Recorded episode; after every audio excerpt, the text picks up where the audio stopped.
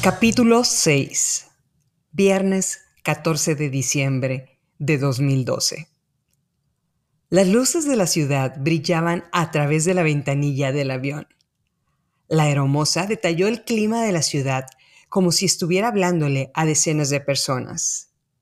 La única pasajera, además de la tripulación, era Daniela. El avión aterrizó en Nueva York, la gran manzana de la esperanza. La ciudad tenía vida propia con tanta diversidad. Todos parecían parte de un mismo sistema. Daniela pensó en Rex. La idea de estar con él una vez más la emocionaba. El hoyo negro había atrapado todos sus pensamientos durante la semana. Lo recordaba cada minuto, cada momento del día. Se preguntó ¿Qué habrá detrás de ese comportamiento errático? Ella habló con él solo un par de veces en la semana. Rex le dijo que estaba pasando por una fuerte reestructuración de pasivos de la empresa y que esperaba verla el fin de semana en Nueva York. La asistente de Rex se comunicó con ella para darle los datos del vuelo. Daniela le dijo que el lunes tenía que estar en la Ciudad de México para una posada que organizaba su empresa. La asistente de Rex le respondió que se encargaría de hacer los arreglos necesarios para que ella volara a la Ciudad de México el lunes. Daniela vio las calles llenas de nieve. Las personas entraban a los clubes nocturnos y mostraban un buen estado de ánimo a pesar de la tormenta. Pensó de nuevo en Rex en lo guapo que se veía, aún con esas ojeras oscuras enmarcando sus ojos. Pensó en lo mucho que necesitaba estar a su lado. Nunca había conocido a alguien como él. Todo su ser era diferente. Su postura, la forma en la que respondía a sus preguntas, cómo la veía cuando pensaba que ella estaba distraída. Después de una hora de camino, llegó al edificio. El penthouse olía a Rex le gustaba respirar esa sensación característica en él. Caminó hacia la sala y lo vio sentado en uno de los sillones con un vaso de agua en la mano. Rex hizo ese gesto característico en él, como si tramara algo. La tomó de la cintura y la besó. La cena se quedó preparada en la cocina. Daniela se quedó dormida y sintió como él la abrazó durante toda la noche. Los rayos de sol entraron por la ventana. Daniela se despertó y le dio un beso en la espalda hablándole en español. Rex sonreía cada vez que lo hacía. Ella le preguntó por qué le gustaba que le hablara de esa manera. Rex le contestó, no me gusta. De hecho, me duele. Daniela quiso entender qué significaba, pero Rex preparó la tina y se metieron al agua caliente. Daniela insistió con una voz suave. ¿Por qué sientes dolor cuando te hablo de esa manera? Él tomó unos segundos para contestar y le dijo, la gente tiene una idea equivocada del amor. El amor, como tal, no existe.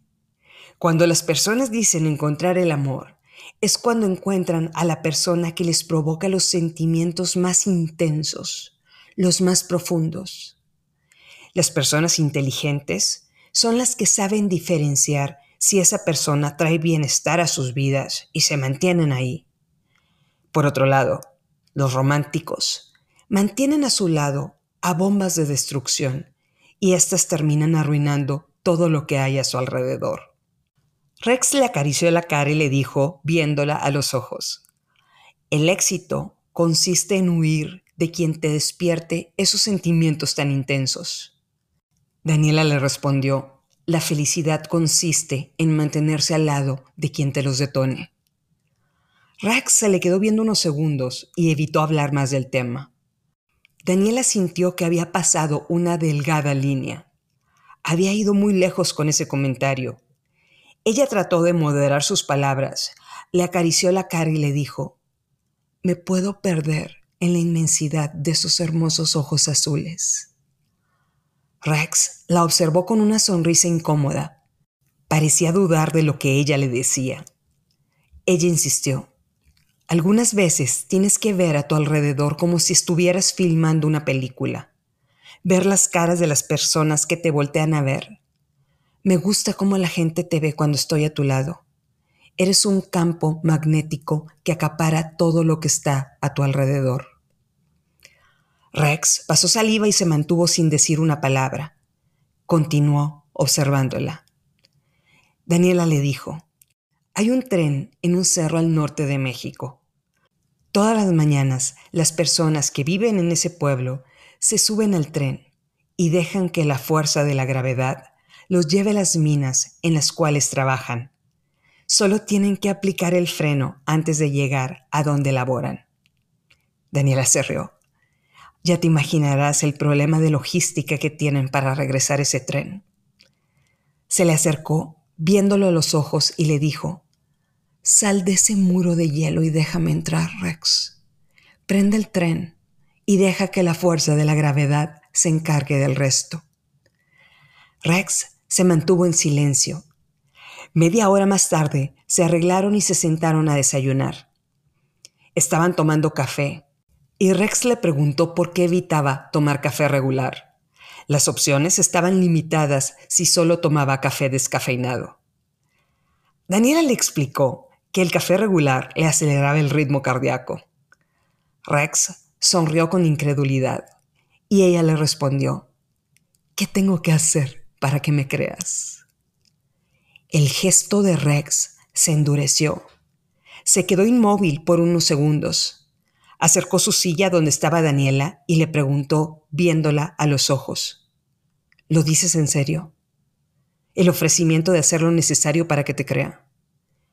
Ella le contestó, era una forma de hablar, Rex, pero si tienes algo en mente, me apunto a lo que sea. Algo se activó dentro de Rex. Se le quedó viendo como si fuera un reto. Regresó la silla a su lugar y solo pronunció un par de palabras más durante el desayuno. Ella trató de continuar con la conversación, pero se topó con una pared de hielo. El chef les ofreció unos panes dulces para terminar el desayuno, pero Rex le respondió que era hora de salir del departamento. Daniela se apuró, poniéndose los aretes y las botas de invierno, mientras Rex se enfocó a mandar mensajes de texto en su teléfono. Olvidó ayudarla a ponerse el abrigo cuando salieron. Subieron al carro. Ella le preguntó a dónde se dirigían y Rex le contestó al lugar que te dará la oportunidad de probarlo. Daniela se rió y le dijo, ¿qué quieres que pruebe? Él le respondió que lo que dices es cierto. Daniela guardó silencio para tratar de entender qué era lo que Rex le estaba solicitando. Al paso de una hora llegaron a un complejo de oficinas.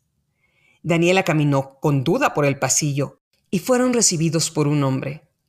Tenía el cabello estilizado con gel y parecía sospechar de todo lo que pasaba a su alrededor. El hombre se dirigió a Daniela y le dijo, Señorita Obregón mi nombre es Douglas Kyle. Soy un experto en pruebas de confianza. Le pido me acompañe al salón A, el cual está justo aquí. Daniela volteó a ver a Rex y él la contempló en silencio. Daniela ya había visto esa mirada antes en el café colombiano en el cual se conocieron. Una mirada fría llena de desconfianza. El hombre con el que ella había iniciado una relación amorosa desapareció y en su lugar quedó una nube de escepticismo y duda. Rex pensó, ríndete ahora o camina por esa vereda para probar que llegaste a mi vida siendo parte de una investigación. Douglas la llevó al cuarto que estaba pintado con colores cálidos, sin los clichés de ser un lugar de interrogación amarillo con paredes angostas. El lugar tenía una lámpara en un buró en la esquina. Las sillas lucían cómodas y había un espejo grande frente a ellos. Douglas señaló la máquina y le dijo, Este aparato de detección de mentiras lo utilizamos para hacer las pruebas de confianza a los ejecutivos de las empresas con las que trabajamos. Entiendo que usted está dispuesta a pasar por esta prueba. Daniela lo observó por unos segundos y lo único que pudo decir en el momento fue, ¿Cuál es el porcentaje de éxito en este aparato? Douglas tomó tiempo para contestar. Se quedó observando sus reacciones y le dijo, 95% para la población en general. Hay un porcentaje de personas, agentes de inteligencia, con los cuales las posibilidades de vencer la prueba se incrementa. Daniela se quedó pensando y le dijo, muy bien, si esto es necesario, adelante. La confianza se gana a través del tiempo, paso a paso, como una alcancía que se llena todos los días. Pero Rex vivía su vida lejos de los medios convencionales, y si eso era una prueba para continuar a su lado, ella estaba dispuesta a caminar por esa vereda. Rex la contempló a través del vidrio. Sabía que Daniela se había acercado a él con un propósito en específico. Esa prueba le iba a dar una razón para poder librarse de ese lazo emocional, ese lazo que le dolía.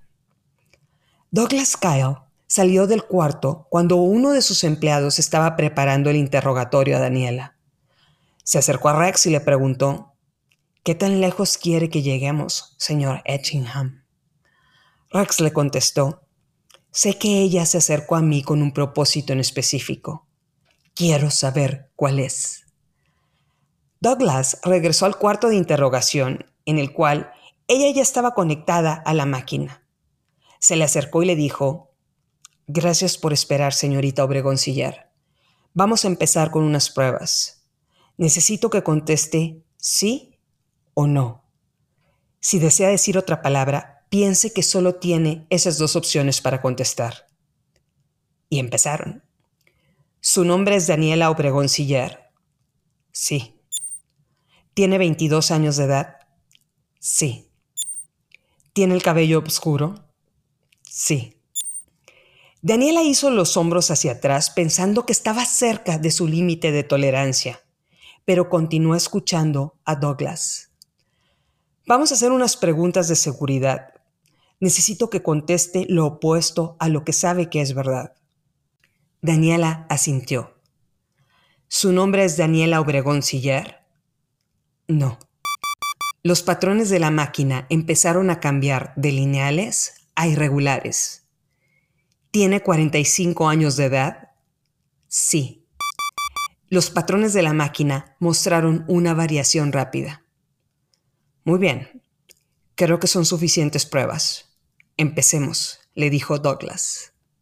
¿Trabajas para el sector farmacéutico? No.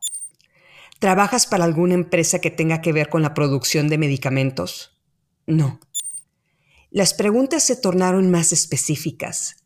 Daniela empezó a sentir dolor en el ojo izquierdo, intensificándose con cada palabra que pronunciaba. La luz cálida de la lámpara la empezó a molestar el dolor de cabeza se sintió más fuerte. Sacó un frasco de pastillas de su bolsa, pero cuando volteó a ver a Douglas, éste reaccionó con duda. Siento que la migraña se está agudizando. Solo necesito un par de pastillas para detenerla. Douglas le respondió, Cualquier tipo de medicamento interfiere con el proceso. Tendríamos que empezar de nuevo el procedimiento. Imposible volver a vivir algo así. Daniela pensó en sus opciones y metió las pastillas a su bolsa. Douglas continuó con el interrogatorio. ¿Has recibido alguna compensación por parte de alguna compañía farmacéutica? ¿Trabajas para alguna organización que tenga interés en tu cercanía con Rex Etchingham? ¿Conocías a Rex Etchingham antes de acercarte a él en el café colombiano el día 4 de diciembre del 2012? ¿Viste alguna foto de Rex antes de conocerlo el día 4 de diciembre de 2012? La luz se intensificó, el dolor se tornó insoportable y su estómago mostró signos de molestia. Era imposible seguir con el interrogatorio. El dolor era más fuerte que su capacidad física para tolerarlo. Después de dos horas, Douglas le dijo que era el momento de tomar un descanso. Daniela sintió que estaba a punto de colapsarse. Douglas entró al cuarto de al lado y le dijo a Rex, o es una espía entrenada, o está diciendo la verdad. Mi conclusión es que está diciendo la verdad. Solo hay una inconsistencia. Cuando le pregunto si ya te había visto con anterioridad al evento del café, contesta que no, pero el detector marca otra cosa. Puede ser que te vio en la calle, en una revista, o nada. Todo lo demás cuadra. Esa mujer está limpia. Rex lo observó con desprecio. Se le acercó a Douglas y le dijo cara a cara, tomándolo por el saco con un movimiento brusco. Continúa con el interrogatorio hasta que encuentres algo, hasta que ella se colapse o te diga la verdad. Douglas se sorprendió con la respuesta. Rex era siniestro, pero nunca había perdido el control frente a él. Él le respondió con cautela, Estamos entre la línea de interrogación y la línea de tortura, Rex. Una línea muy delgada. Rex le contestó, hasta que se colapse o te diga la verdad. Douglas le dijo que así lo haría y regresó al cuarto de interrogación. Daniela estaba dormida, recargada en el escritorio. Douglas la despertó y le pidió su colaboración para poder seguir el proceso. Un mensaje de texto entró al teléfono de Rex.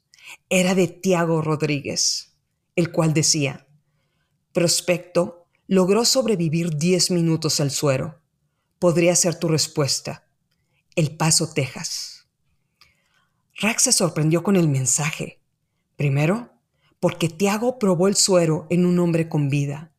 Solo probaban el suero en muestras de sangre. Segundo, porque nada sobrevivía al suero más de unos segundos. Este hombre podría ser la respuesta a lo que estaba buscando. Sintió cómo la vida regresó a él, la adrenalina y la sensación de estar cerca de su objetivo de vida. Rex le contestó a Tiago, no mueva nada. Quiero hablar con los hombres que estaban ahí cuando le inyectaron el suero.